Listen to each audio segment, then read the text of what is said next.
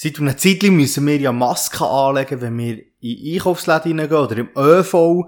Und ich am Anfang einfach auch so eine Maske gehabt, die man hätte fortschiessen also so eine, wie sagen wir nennen, einfach Einweg-Maske. Und dann irgendwann hat mich meine Schwester gefragt, ob ich nicht auch eine Maske möchte von Love Your Neighbor, eine, die aus Stoff ist, die ich zwar muss waschen, aber die ich dafür nicht immer neu eine kaufen.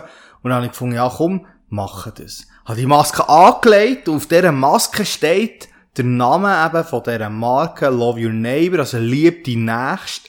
Und ich habe mal gemerkt, hey, äh, ich kann nicht mehr so frei unterwegs sein. Ich kann nicht mehr frech überholen in der Altstadt. Ich kann vielleicht nicht mehr irgendwo ein bisschen vordrängeln oder so, weil die Leute sehen irgendwie die Marke. Und ist das nicht ein bisschen heuchlerisch, wenn ich ja Marken habe, die heisst, hey, lieb die Nächste. Aber wenn man mir zuschaut, denkt man so, hey, überhaupt nicht. Das, was der jetzt macht, dass er seine Nächste liebt. Und so habe ich gemerkt, dass die Maske mir zur Frage geführt hat, hey, wie erkennt man mein Glauben ganz praktisch im Alltag? Und um das Thema soll es heute gehen, und zwar, zeig mir, was du glaubst. Und dazu wollen wir einen Ausschnitt lesen aus dem Jakobusbrief, Kapitel 2, Verse 14 bis 26. Ich lese aus der Hoffnung für alle, du darfst sehr gern mitlesen. Liebe Brüder und Schwestern, welchen Wert hat es, wenn jemand behauptet, an Christus zu glauben, aber an seinen Taten ist das nicht zu erkennen? Kann ihn ein solcher Glaube vor Gottes Urteil retten? Stellt euch vor, in eurer Gemeinde sind einige in Not. Sie haben weder etwas anzuziehen noch genug zu essen. Wenn nun einer von euch zu ihnen sagt, ich wünsche euch alles Gute, hoffentlich bekommt ihr warme Kleider und könnt euch satt essen. Was nützt ihnen das, wenn ihr ihnen nicht gebt, was sie zum Leben brauchen? Genauso nutzlos ist ein Glaube, der nicht in die Tat umgesetzt wird. Er ist tot. Nun könnte jemand sagen, der eine glaubt und der andere tut Gutes. Ihm müsste ich antworten, zeig doch einmal deinen Glauben her, der keine guten Taten hervorbringt. Meinen Glauben kann ich dir zeigen, du brauchst dir nur anzusehen, was ich tue. Du glaubst, dass es nur einen einzigen Gott gibt? Schön und gut. Aber das glauben sogar die Dämonen und zittern vor Angst. Wann endlich wirst du, törichter Mensch, einsehen, dass der Glaube nichts wert ist, wenn wir nicht auch tun, was Gott von uns will? Erinnert ihr euch an Abraham, unseren Stammvater? Auch er fand vor Gott Anerkennung, weil er dessen Willen tat. Er legte seinen Sohn Isaak als Opfer auf den Altar. Hier wird ganz deutlich, bei ihm gehörten Glaube und Tun zusammen und erst durch sein Handeln wurde sein Glaube vollkommen. So erfüllte sich die heilige Schrift, wenn sie sagt, Abraham glaubte Gott und so fand er seine Anerkennung. Ja, er wurde sogar Gottes Freund genannt. Ihr seht also, wir werden nur dann von Gott angenommen, wenn unser Glaube auch Taten hervorbringt. Der Glaube allein genügt nicht. Auch die Prostituierte Rahab ist ein Beispiel dafür, weil ein Mensch durch sein Handeln bei Gott Anerkennung findet. Sie versteckte die Kundschafter der Israeliten bei sich und ermöglichte ihnen auf einem sicheren Weg die Flucht. So wie der Körper ohne den Geist tot ist, so auch der Glaube ohne Taten. Zum Überlegen, wie man das so leben als Christ, habe ich gefunden, hey, ich kann doch ein bisschen schauen, wie es andere Leute gemacht haben, vor mir. Leute aus der Kirchengeschichte, wie sie ihren Glauben ausgelebt haben. Da dabei bin ich auf zwei Arten von Leben gestossen, respektive das eine ist eine Person und das andere ist eine Art von Leuten, die so gelebt haben. Zum einen hat es die gegeben, die man Inkluse genannt hat. Die haben in einem Inklusorium gelebt. Das ist ein Gebäude ein Zimmer, wo an Kirche angebaut war. Das hat zwei Fenster gehabt, eins zur Kirche her, durch das haben sie das Abendmahl empfangen und am Gottesdienst teilnehmen und eins Fenster gegen aussen. Dort haben sie Essen entgegengenommen und das wo sie gut gebraucht haben zum Leben. Aber es hat keine Tür gehabt und nichts, sondern sie sind dort eingesperrt in dieser Klause, in diesem Inklusorium. Das ist die eine Art und Weise gewesen. Also, ein Leben für sich, voll ausgerichtet auf Gott, ihm zu dienen und ihm näher zu kommen und voll einfach mit ihm zu leben und nichts anderes zu haben. Die andere Richtung, oder eben die Person, wo ich darauf gestossen bin, ist der Nikolaus von Myra gewesen. Oder Nikolaus kann man sagen. Das ist in der heutigen Türkei. Er ist im 4. Jahrhundert nach Christus, ist er dort in Myra Bischof gewesen. Und auf ihn tut man eigentlich der heutige Samichlaus zurückführen. Und wegen dem gibt es so viel Sagen und Mythen und Sachen, die ihm zugeschrieben sind. Zum Beispiel eine, die ich wieder aufgestoßen finde ich wirklich lustig und möchte euch gar nicht vorenthalten. Habe recht müssen lachen. Und zwar tut man bei ihm sagen, dass er schon als Säugling sehr enge Gottesbeziehung hat. Und er ist schon dann so gläubig gewesen, dass er an den Fastentagen, die es gegeben hat, pro Woche, also immer am Mittwoch und am Freitag, an diesen Fastentagen hat er schon als Säugling nur einisch pro Tag vor der Brust von seiner Mutter getrunken. Also sehr speziell. Ich weiß nicht, ob das wirklich stimmt. Aber das, was sicher ist über den Nikolaus, ist, dass er, wo er Geld geerbt hat, das Vermögen geerbt hat, ist sicher, dass er das Geld für notleidende Menschen eingesetzt hat. Er hat nicht auf sich geschaut, sondern sein Glaube hat dazu geführt, dass er andere unterstützt hat, andere Leute in ihrer Not gesehen hat und sie hat unterstützt, so gut er sie können. Das sind die zwei Arten, oder eben das eine die Art von der Inklusen von den Leuten, die ganz auf Gott ausgerichtet waren. Auf der anderen Seite die Nikolaus von Myra, wo eben sein Glaube dazu geführt hat, dass er anderen gedient hat, anderen Freude gemacht hat. Ja, wir wollen anhand vom Text aus Jakobus so drei Fragen nachgehen und dort werden uns auch immer die zwei Arten wieder begegnen. Die von Inklus und das vom Nikolaus von Myra. Und der erste Punkt ist, hey, was glaube ich? Was glaubst du? Ich glaube, es ist entscheidend, wenn wir uns die Frage stellen, hey, zeig mir, was du glaubst, wenn wir uns dem Thema widmen, dann ist, ich, wirklich wichtig, auch zu wissen, was glaube ich? Und zwar, habe nicht das Gefühl, für mich persönlich ist es so, dass Jesus Christus ist auf die Welt gekommen, ist gestorben am Kreuz, für all das Schlechte, für all das Böse, was immer wieder passiert in meinem Leben, vorzunehmen, fürs reinzuwaschen, für mich reinzuwaschen, dass ich zu Gott kann kommen, dass ich das nicht mit mir muss umtragen, dass ich nicht muss das Gefühl habe, ich bin ein schlechter Mensch, sondern dass ich weiss, ich bin ein geliebter Mensch, ich bin geliebt von ihm. Ja, ist ein Geschenk Gottes. Das Geschenk, dass Jesus gestorben ist. Und der Glaube rettet mich. Und das glaube ich, nämlich, dass mein Glaube an Jesus Christus das ist, wo mich rettet. Mein Glaube an Jesus Christus ist es, wo mein Leben lebenswert macht. Ja, wo meinem Leben Sinn gibt. Und der Glaube an Jesus Christus, der zeigt sich näher in Taten. Ja, wir haben gelesen vom Abraham, wo wir es gesehen haben, wie seine Taten sein Glauben widerspiegelt haben. Und hier kommt eine gewisse Spannung auf. Auf der einen Seite ist es wirklich ein Geschenk, wo wir nichts dazu tun können, als einfach sagen, Herr Jesus Christus, ich erkenne, dass ich ohne dich nicht leben kann. Ich brauche dich in meinem Leben innen. Komm in mein Leben und hilf mir, ein Leben zu führen, so wie du es gerne möchtest. Du siehst, was ich alles gemacht habe, was nicht gut ist. Hilf mir. Das ist das, was wir machen können.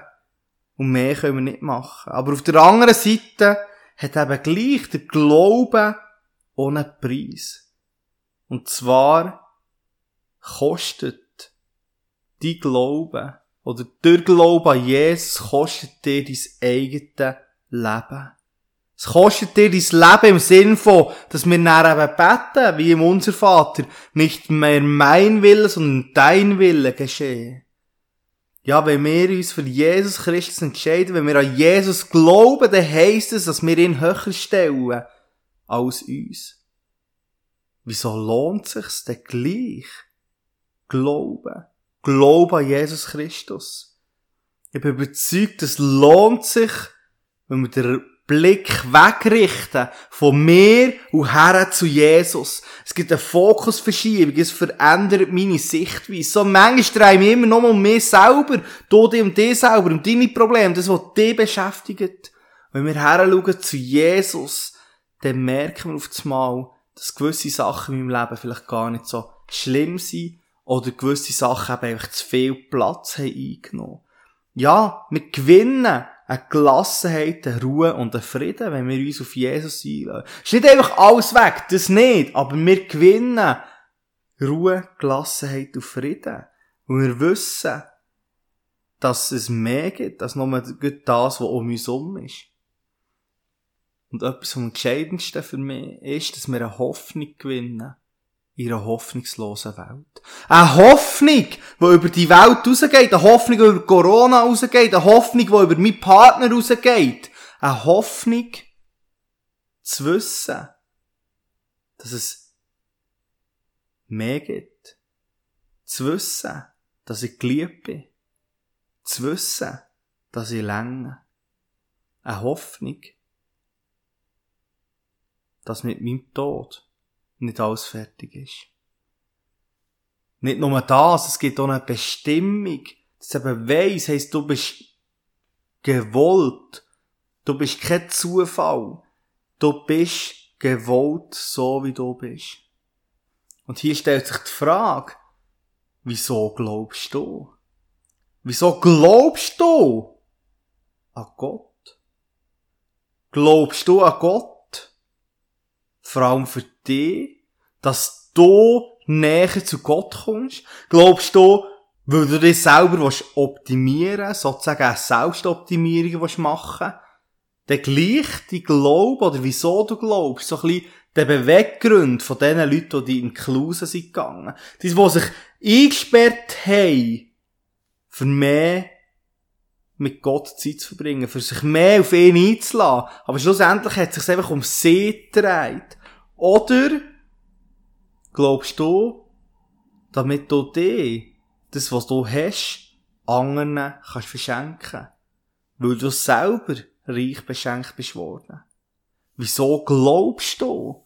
Glaubst du einfach wegen dir? So inklusenmässig oder dass du anderen kannst schenken, so wie das Nikolaus das gemacht hat.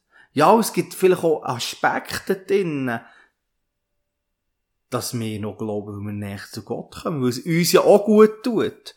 Aber hier geht es mehr darum, was ist der Hauptfokus von deinem Glauben? Ist es für dich selber? Oder glaubst du und hat das auch Auswirkungen auf andere um dich um? Die zweite Frage ist dann, hey, wenn ich weiss, wieso ich glaube, ist nicht die Frage, was tue ich? Was mache ich? Der Abraham ist wegen seinen Taten, die aus dem Glauben sind gekommen, ist er von Gott gerecht gesprochen worden. Ja, wo er noch in seinem Heimatland war, hat er Zusage bekommen von Gott, dass er wird ein grosses Volk haben, dass er wird Nachkommen haben. In dem Moment ist er und seine Frau schon steinalt gewesen. Sie sind steinalt gewesen, sie haben kein Gil gehabt, kein Nachkommen, und die Zusage in dieser Zeit hat so nicht passt zu ihrer Realität, zu dem, was um sie herum passiert. Und gleich hat er daran geglaubt. Abraham hat geglaubt, dass Gott es gut mit ihm meint. Und wegen dem hat er das Land Ur verlassen, die Stadt Ur verlassen in Chaldea und ist fortgegangen, ist in ein anderes Land gegangen und der tatsächlich ist er Vater geworden von einem Sohn. Zuerst hat er es selber probiert, hat es zwar einen Sohn gegeben, das war nicht der von Gott gewollte Nachkommen gewesen. Also hat Gott gleich seine Zusage eingehalten, hat ihm einen Sohn geschenkt, Isaac, und das ist so gewesen, dass dann der Isaac gegeben wurde und Gott hat ihm eine Verheißung, am Abraham eine Verheißung gegeben, nämlich, dass der Isaac der Namensgeber vom Volk soll sein. Und nach dieser Begegnung aufzumal, nach dem Ausspruch, befiehlt Gott dem Abraham, hey, gang zu einem bestimmten Berg, gang dort her, nimm der Isaac mit und tun mir opfern. Der langer sehnte Sohn, der Sohn, der Verheißung auf ihm ruht, ja, der Sohn, was eigentlich rein menschlich gar nicht so gegeben. Der Sohn, was sich so darüber gefreut hat, der Sohn soll Abraham opfern. Was macht der Abraham? Er macht alles parat, macht sich auf den Weg, geht zu dem Berg, macht alles parat zum Opfern vom Isaac. Und in dem Moment, wo er gut das Messer ansetzen schreitet Gott ein. Und das Krasse ist, dass Abraham seine Tat, dass er fast seinen Sohn hat wollen umbringen, opfern, die Tat wird nicht etwa negativ bewertet, nein, sie wird umso mehr positiv bewertet. Ja, Abraham hat Gott geglaubt. Und das ist ihm als Gerechtigkeit angerechnet worden, wenn wir im 1. Mose 15, Vers 6 lesen. Ja, weil er geglaubt hat, weil er Gott vertraut hat und alles gemacht hat, wird er hier beschrieben als Vorbild, als einer, der gut handelt, als einer, der so handelt, wie es Gott will. Ja, wie sieht das heute aus, wenn wir im Glauben leben? Und ich bin überzeugt, dass es gar nicht so schwierig ist, damit anzufangen. Ich bin überzeugt, dass es ganz einfach anfängt. Zum Beispiel, dass wir uns unterordnen. Im Geschäft, unserem Arbeitsplatz. Wenn es Strukturen gibt, wo wir vielleicht unten müssen oder nicht einmal negativ, sondern einfach ein Vorgesetzten haben, dass wir den ehren, achten und das Beste tun, auch gut für die Firma, wo wir sind, dass wir ehrlich sind, dass wir uns einsetzen, dass wir ja, ein positives Beispiel geben. Aber auch in Schule. Dass wir bekannt sind als die, die auf Leute zugehen, die ausgeschlossen werden. Dass wir nicht die sind, die selber ausschließen. Dass wir vorbildlich leben. Aber auch im Staat. Dass wir uns im Staat unterordnen und uns nach seinen Weisungen halten. Dort, wo es nicht gegen Glauben spricht. Ja. Aber auch in der Gemeinde glaube, so in der Gemeinde gewisse Zeiten gibt, wo man sich muss unterordnen muss. An einer Leitung oder in einer Predigt, wie es auf sich eingehen, die Predigt. Und das nehmen, was dran ist. Das heisst nicht, all die Beispiele, dass man einfach alles muss ertragen und keine Kritik erlaubt ist, überhaupt nicht.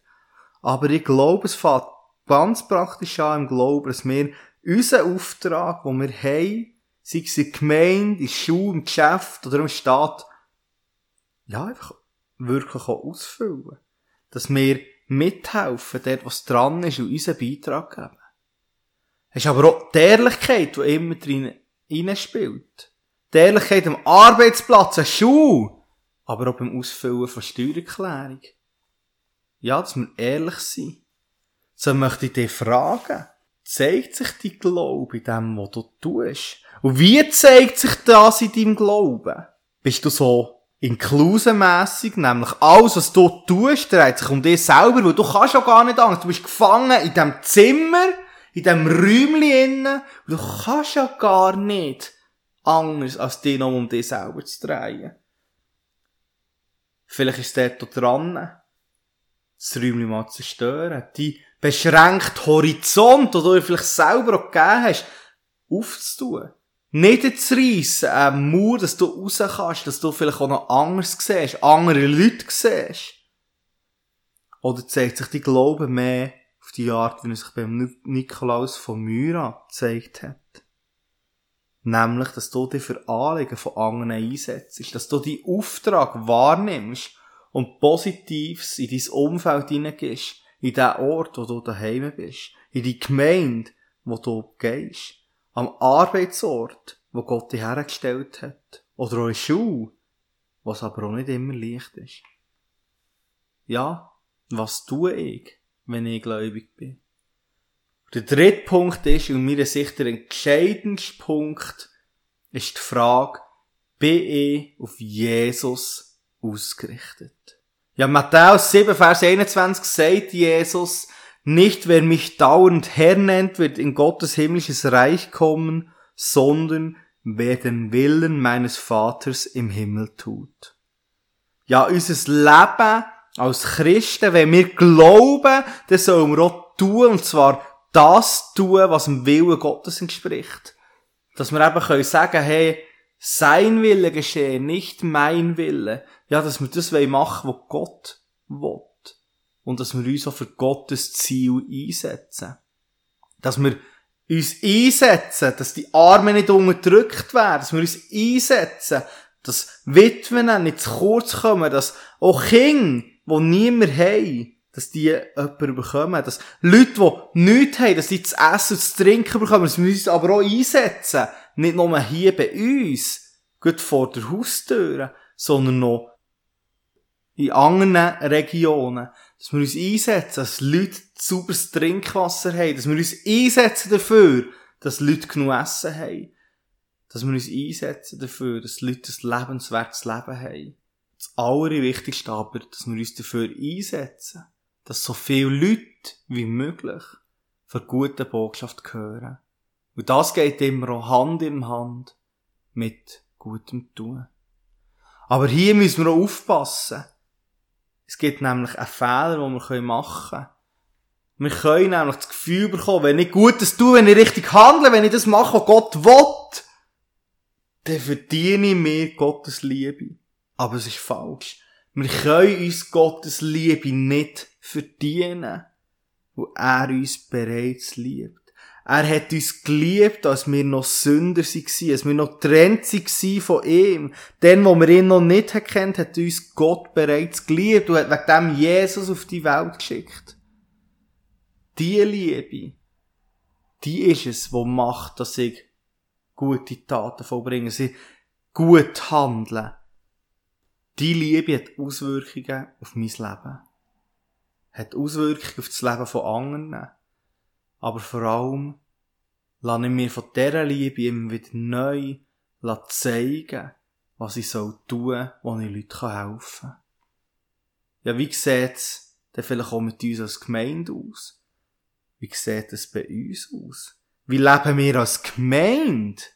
Wem gleichen wir? Gleichen wir diesen Leuten in Klusen, die eigentlich für sich leben, die gegen innen gewandt sind, um sich selber sich drehen, oder gleichen wir am Nikolaus, der sich für die Anliegen von anderen eingesetzt hat.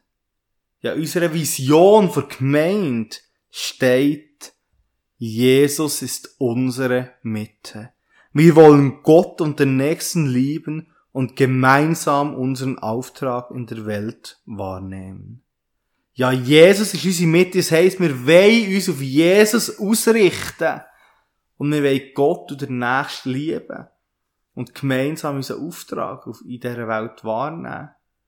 Aber ich glaube, dass wir als Gemeinde sehr stark auch immer wieder Tendenzen haben, wie eine Inklusion zu sein.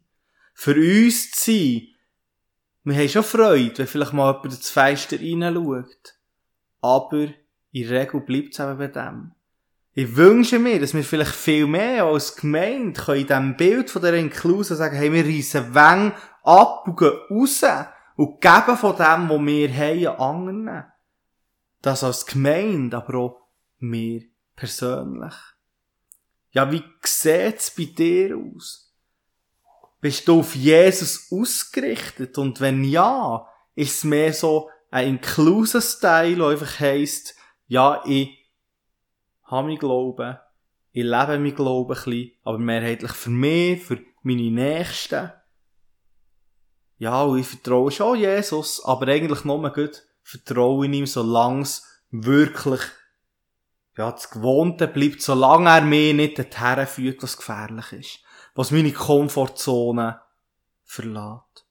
Oder sind wir auf Jesus ausgerichtet, so wie der Nikolaus, wo verfolgt ist worden, aufgrund vom Glauben, und in diesem Zusammenhang hat er eben auch das Vermögen den Armen gegeben selber ist er drunter gekommen, hat aber gleich das, was er hatte, nicht für sich behalten, sondern anderen gegeben.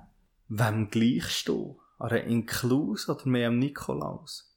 Ja, hey, überleg, vielleicht liegt da viel mehr drin, als du denkst. Dass du Leute hilfst, Sachen machst, die du dir gar nicht vorstellen kannst. Vielleicht fängt es echt damit an dich wieder neu auf Jesus auszurichten und ihn zu fragen, Herr, was willst du für mich und mein Leben? Und irgendwann wird mir vielleicht auch von dir eine Geschichte erzählen und sagen, hey, hast du gehört? der und der, der ein klein war, ist schon so gläubig und so viel Gutes da, dass er schon dann, als Baby, nur einen Shoppen pro Tag gebraucht hat. Und die fünf, sechs anderen hat er schon dann anderen Babys gegeben. Keine Ahnung, was man über dich wird erzählen, über uns wird erzählen, aber dir wünschen wir etwas, dass es so darf sein. Ist vielleicht jetzt ein bisschen sehr humorvoll, vielleicht nicht ganz ernst gemeint, das hast du gemerkt. Aber, ja, sind wir auf Jesus ausgerichtet. Und zum Schluss stellt sich eben wirklich die Frage, wie sieht dein Glaubensleben aus? Gleichst du einer Inkluse oder eher Nikolaus? Was wünschst du dir, wie es würde aussehen? Was wünschst du dir, wie es würde aussehen? Was hindert dich daran, wo man beten? Himmlischer Vater, merci vielmal für dein Wort. Merci vielmal, dass du Jesus auf die Welt geschickt hast.